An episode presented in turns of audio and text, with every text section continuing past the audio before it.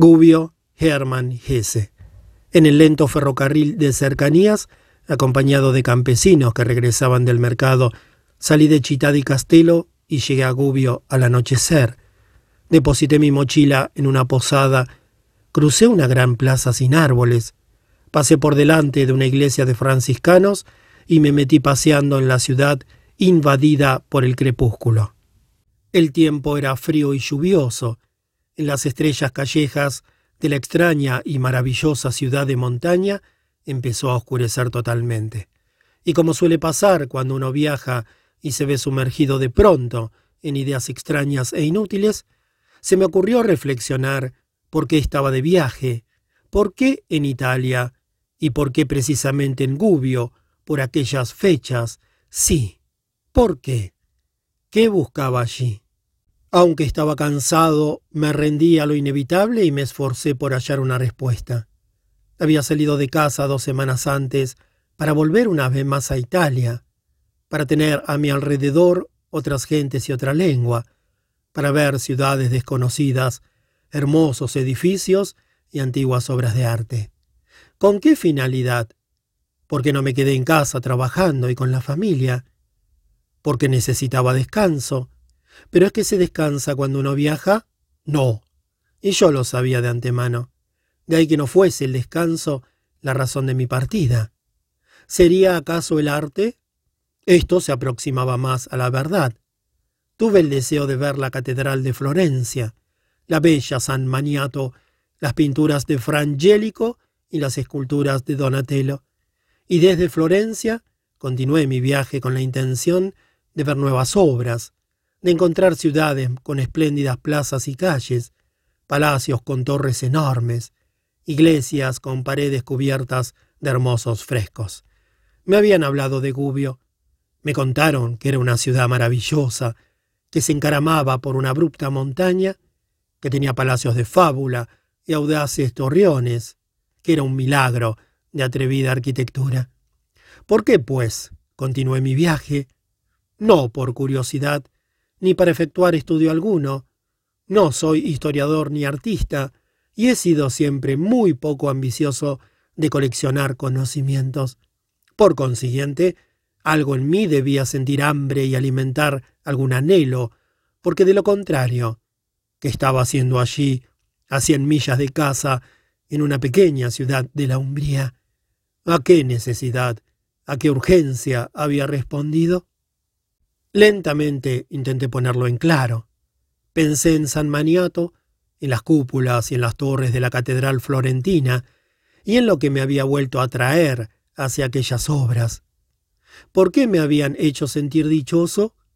Porque a su vista había intuido que el trabajo y la entrega de un hombre tienen un valor, que más allá de la soledad opresiva en la que todo ser humano va consumiendo su vida, existe algo común a todos, algo apetecible y precioso, que en todo tiempo ha habido centenares de personas que han sufrido y trabajado en soledad para conseguir que se hiciese perceptible este elemento común que nos consuela.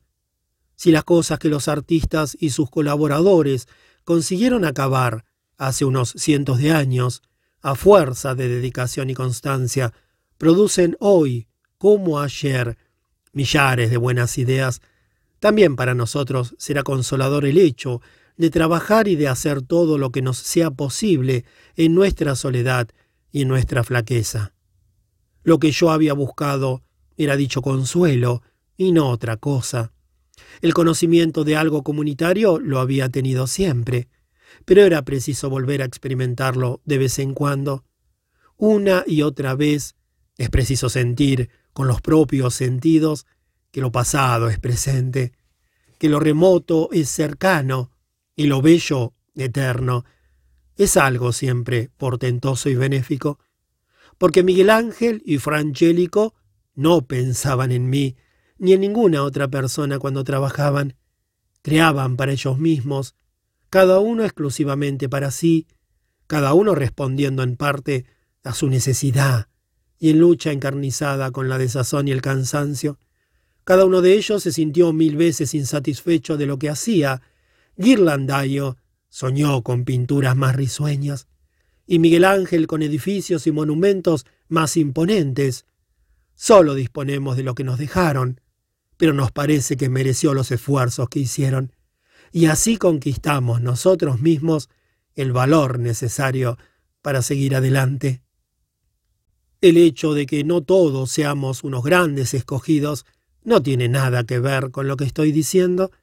También a los más pequeños, seamos artistas o no, nos alegra toda victoria de lo eterno sobre lo contingente, y necesitamos dicho consuelo para reemprender sin descanso la lucha contra la desconfianza respecto al valor de todo lo humano. Así que hoy estaba en Gubbio para extraer valor y fe de la visión de grandes obras humanas. Estas fueron las consideraciones que me hice. Entretanto, había ido ascendiendo por una calleja cada vez más empinada y había tomado luego por una calle transversal casi llana.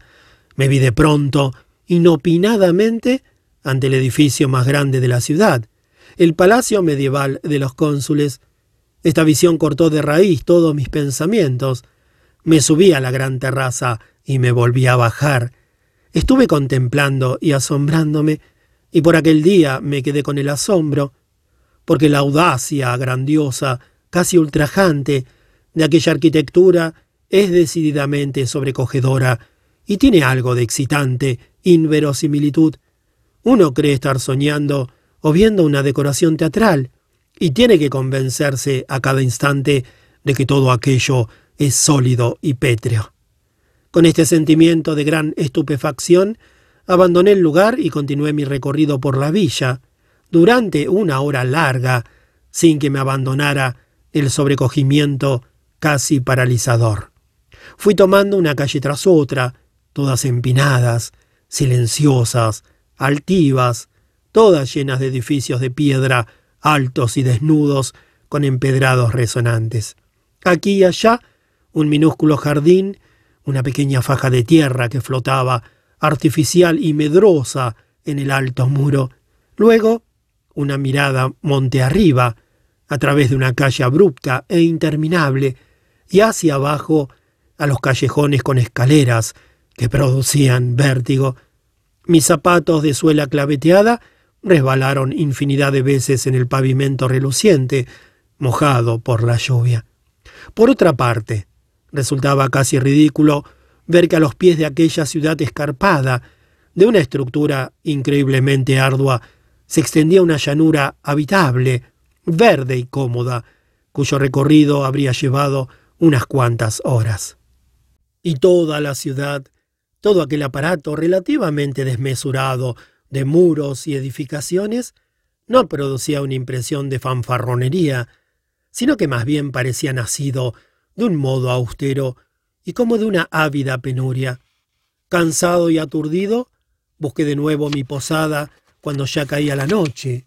Pedí una cena y hasta la hora de acostarme permanecí pensativo junto al rojo vino de la comarca. Era evidente que mi teoría no parecía ser ya totalmente exacta, y puesto que la impresión caótica de aquella ciudad singular no parecía que iba a aclararse, me dije que el objeto de mi viaje había sido la necesidad de sentir un asombro sin trabas y de vivir únicamente como espectador libre de responsabilidades. No obstante, ya en aquel mismo momento me hizo sonreír lo inútil de mi reflexión.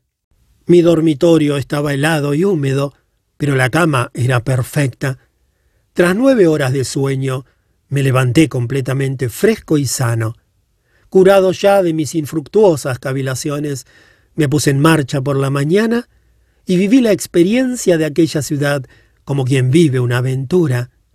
Caminaba envuelto en un aire lleno de patético apasionamiento y tenía la impresión de que los antiguos y fantásticos edificios continuaban con gestos vehementes el juego de una vida cálida que debió fermentar aquí en otras épocas y del que uno no encuentra el menor rastro en los actuales habitantes de la ciudad. La altanera ambición que en lucha con obstáculos inusitados edificó aquella abrupta ladera, que levantó en unos terrenos insignificantes, desafiando el vértigo, elevadas torres y colosales fortalezas, y sitúa además en la escarpada cresta macizos monasterios y castillos, tiene algo de legendario, de casi primigenio. Sobre la ladera en que está situado, Gubbio ocupa tan solo una tercera parte de la altura total. Encima de los muros superiores y tras el portal situado más arriba, asciende la montaña, pelada y adusta. A media altura hay una antigua capilla de reluciente ladrillo rojo, y en la cumbre se encuentra un gran edificio conventual que tiene el aspecto de una fortaleza. La montaña que se acercaba a los mil metros de altitud me atraía. Tras la excitante impresión de la ciudad medieval, me apetecía salir a campo abierto y echar una ojeada a la montaña. Además, pensé que en aquellas alturas tal vez las formas del terreno montañoso me enseñarían a comprender, en cierto modo, el espíritu audaz y altanero de los antiguos constructores. Desde el último portal de la ciudad subí lentamente hacia lo alto y pronto dominé la extensa y verde llanura del valle. La ruta, perfectamente transitable y en forma de grandes repliegues, conduce al convento, y un trecho de la misma tiene una hilera de cipreses en uno de sus lados. La roja capilla la encontré muy arruinada, próxima a derrumbarse. Debajo de mí, la imponente y amenazadora ciudad se iba empequeñeciendo poco a poco y adquiría un aspecto notablemente pacífico.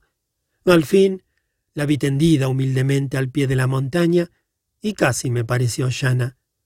Los inquietantes burgos y torreones se veían minúsculos y endebles como juguetes. Un fuerte viento frío de nieve soplaba en las alturas.